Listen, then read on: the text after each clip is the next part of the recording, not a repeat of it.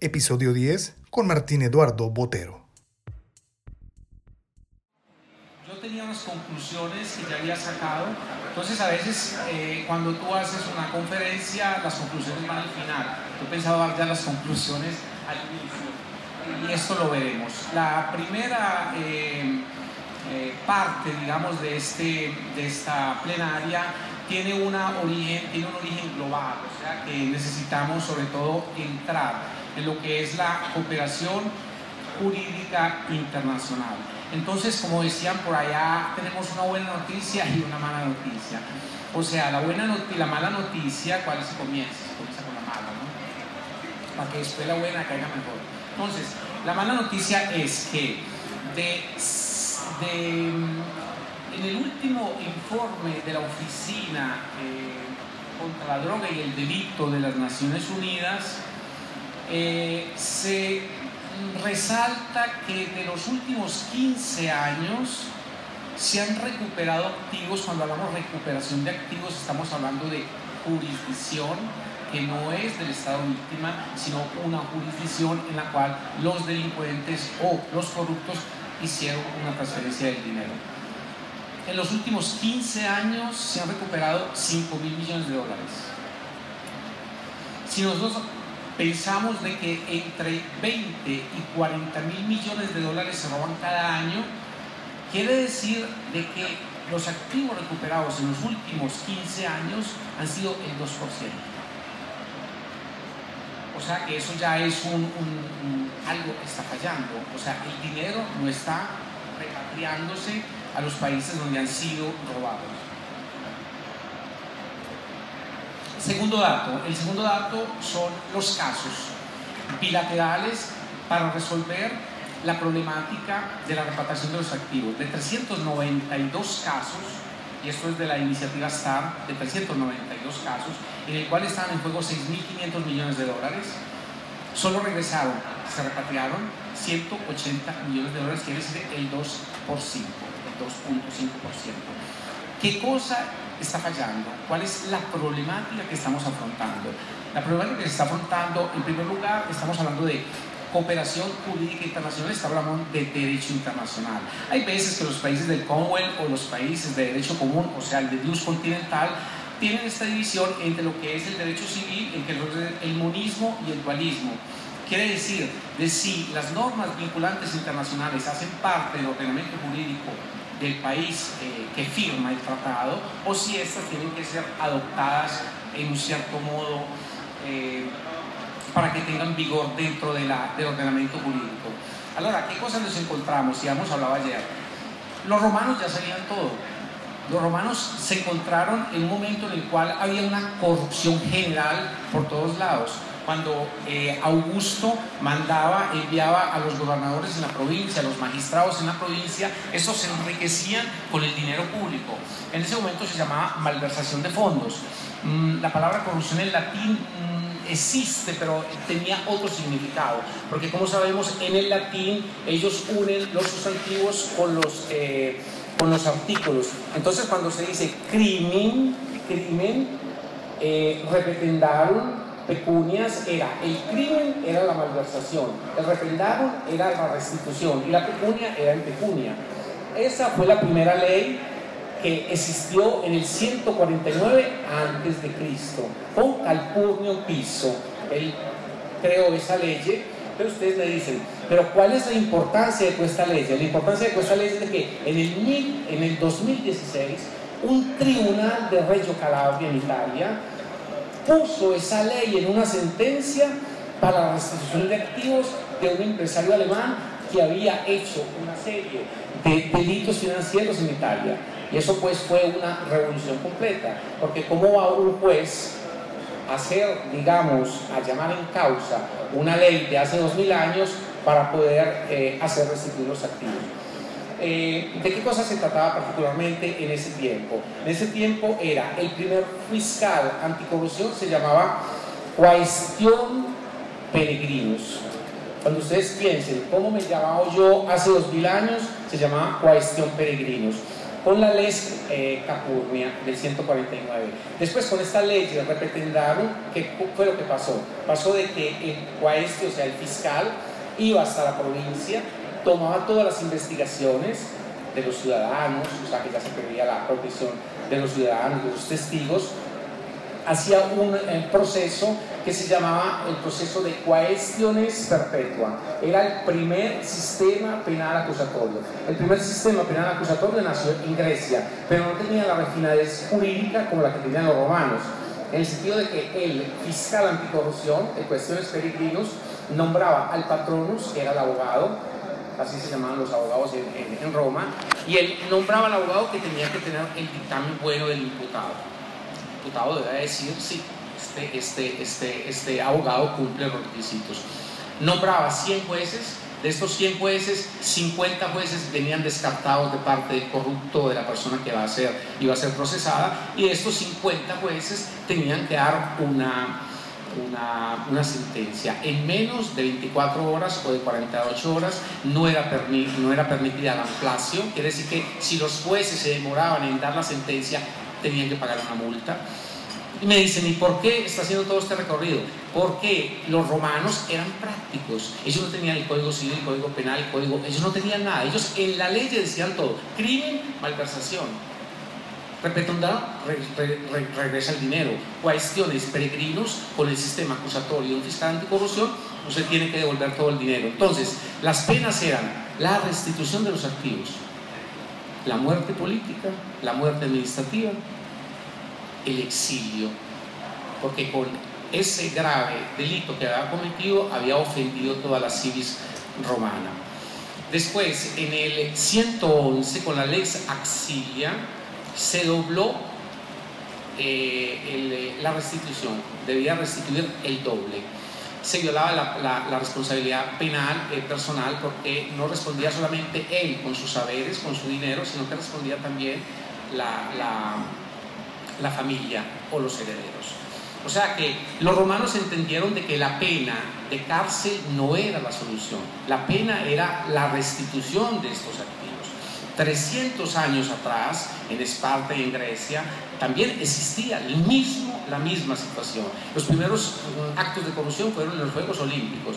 Se desarrollaba un proceso penal acusatorio, en este proceso penal acusatorio la persona que, se condenaba a, la restitución de los activos dedicaba un monumento a, a Zeus, tenía que escribir en este monumento debajo del monumento el delito que había cometido, el dinero que había restituido, cuál era su nombre, cuál era su... y después el exilio.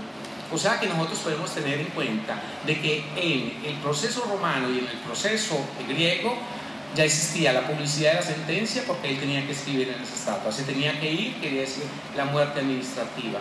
Eh, y tenemos también la, el, el proceso tiene que ser breve, porque si los jueces no decidían, iban a multas pasemos al día de hoy. ¿Qué cosa está pasando? Nosotros nos hemos perdido completamente, lo dijimos ayer, y yo ya, dado que esta primera intervención es más abierta, yo quiero, eh, mm, digamos, mm, expresar lo que yo siento, lo que yo veo, cómo se está haciendo un para, una comparación entre lo que está pasando en América Latina y en Europa.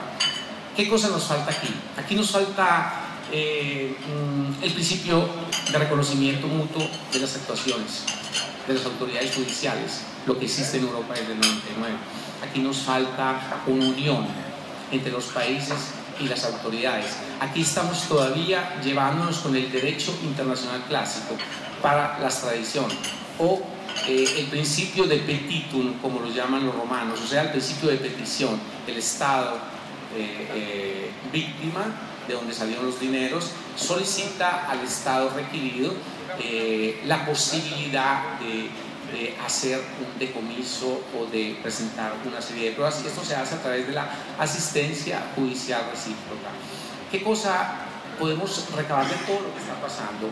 Hemos eh, suscrito 14 convenciones internacionales, las que nos interesan en este momento son la primera, que es del 98, que es contra las sustancias estupefacientes, La segunda es la Convención de Palermo del 2000, que es contra la delincuencia internacional, transnacional. La eh, tercera es eh, la del 2001 para la represión del terrorismo, que también prevé, en este caso, la identificación, el rastreo, la confisca o el decomiso, la recuperación de los activos y la repatriación, repatriación al país de origen.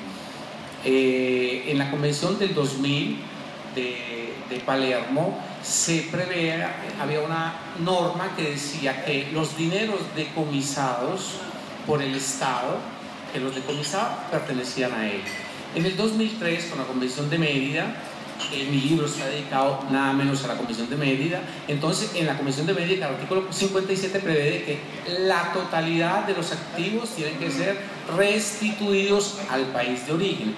Cuando les dije esas cifras que damos antes, en esas cifras se hablaba de que de esos 6.500 eh, millones de dólares de 392 casos que se hicieron en acuerdos bilaterales, 5.800 fueron de sanciones si nos damos cuenta, cuando los países ricos tienen la posibilidad de que los delincuentes que movieron los capitales en esos países, ellos prefieren darle sanciones administrativas o sanciones penales a las empresas en vez de restituir los activos.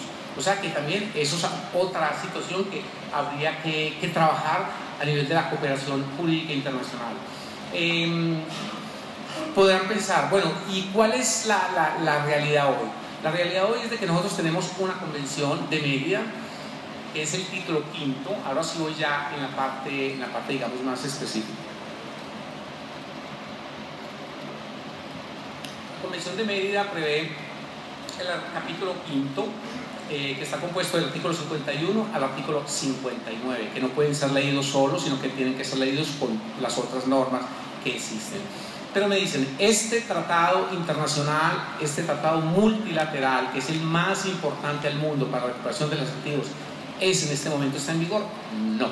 O sea, está en vigor para México desde el 2005, porque México eh, firmó la, la, la, Convención de Medida el 31 de octubre y la ratificó en diciembre del 2005. Pero creó una secretaría técnica en la cual hay cuatro eh, subcomisiones y una de ellas se ocupa de la eh, se llama la, la subcomisión 1 de recuperación de activos, pero se llama de cooperación internacional. Entonces, ¿qué cosa quiere decir? De que cuando se firma un tratado multilateral, estas normas que están ahí son normas programáticas o de programación, en la cual se forma de la parte del de, la Convención de las Naciones Unidas, se forma un grupo que se llama Grupo Intergubernamental de Composición Abierta, que es la que presta asistencia a los Estados miembros para la implementación de, este, de, digamos, de estas nueve normas del 51 y 59. A su vez, México eh, crea esta, esta Secretaría Técnica que trabaja de consumo, trabajan en colaboración con, em, con este órgano intergubernamental. En este momento, la Convención de Mérida, por lo que tiene que ver el capítulo quinto, todavía no ha sido discutida a nivel internacional. Me explico mejor. Todavía no existe una discusión sobre la normativa más apropiada que se va a llevar. Esto se llevará ahora en la Convención de Viena, existe la reunión de Viena del próximo año y en el 2020. Quiere decir que, si lo queremos decir eh, en un modo más brutal, la cooperación jurídica internacional para la cooperación de activos está en pañales. Está en pañales tanto a nivel federal, que un juez federal vaya a otro país a recuperar los activos, la única solución son los acuerdos bilaterales. Y como hemos dicho, en los acuerdos bilaterales siempre hay una serie de estrategias y mecanismos que muchos países no quisieran aceptar. Más adelante, cuando debemos hablar ya de lo más específico, eh, es, afrontaremos es cómo en la Unión Europea nosotros hemos llegado a un espacio de seguridad, justicia y la posibilidad de recuperar los activos. Y esto se, se, se logra sobre todo a través de tres eh, principios fundamentales, que son la soberanía compartida, que son la confianza mutua y que son sobre todo la posibilidad de que haya una eh, cooperación directa entre las autoridades judiciales.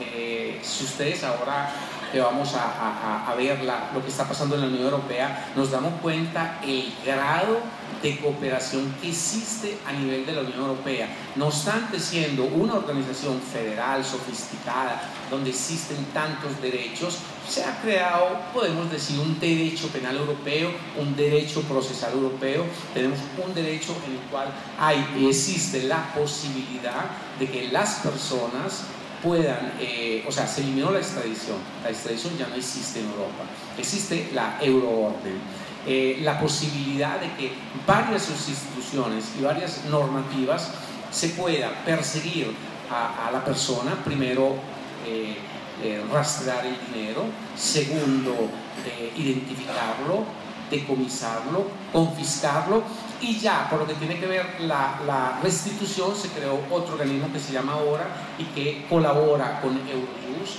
con los magistrados de enlace, con otra serie de instituciones que hay.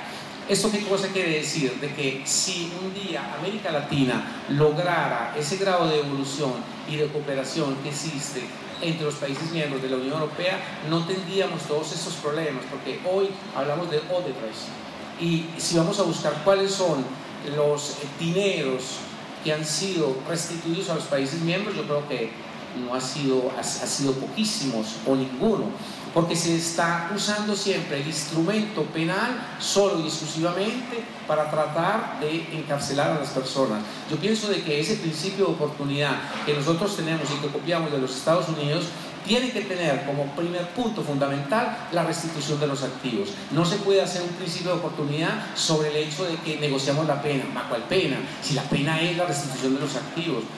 Ese hecho de comenzar a decir que la corrupción es un delito sin víctimas no es verdad, eso se lo inventó alguien. La corrupción es un delito de lesa humanidad. Leamos el artículo 35 de la Convención de Mérida y yo después, me escriben, les mando un bellísimo libro que escribió una neoyorquesa en la Universidad de la Columbia sobre esto y tenemos nosotros que comenzar a trabajar sobre eso, porque no es, eh, yo, no, yo no estoy hablando más de un apagón legislativo ni tampoco estoy hablando de hacer más leyes, señores, tenemos las leyes y las tenemos todas. Es imposible cuando hoy la doctora Lisbeth nos va a hablar de los organismos de inteligencia financiera. Yo me puedo poner a hablar también de todas estas cosas, pero la cuestión es, si aplican estas leyes, tenemos la posibilidad, existe una burocracia que deja esto. ¿Por qué?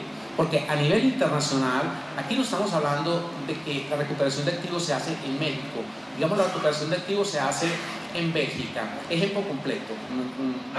Un, eh, personaje político, cualquiera, eh, transfiere su dinero en Bélgica. Transfiere, no sé, dos millones de dólares en una, en una, en una cuenta de Bélgica no es de que él va a ser tan, tan, tan, tan eh, ingenuo de dejarlos a nombre suyo, o si los deja a nombre suyo, eh, busca un testaferro para intestarlos, o, o, a su mujer, o se compra una villa, etc. Como sea, él hace perder un poco esos activos al interno de la Unión Europea, digamos, eh, se construye una, una, casa muy hermosa en, en Holanda, los activos los tiene.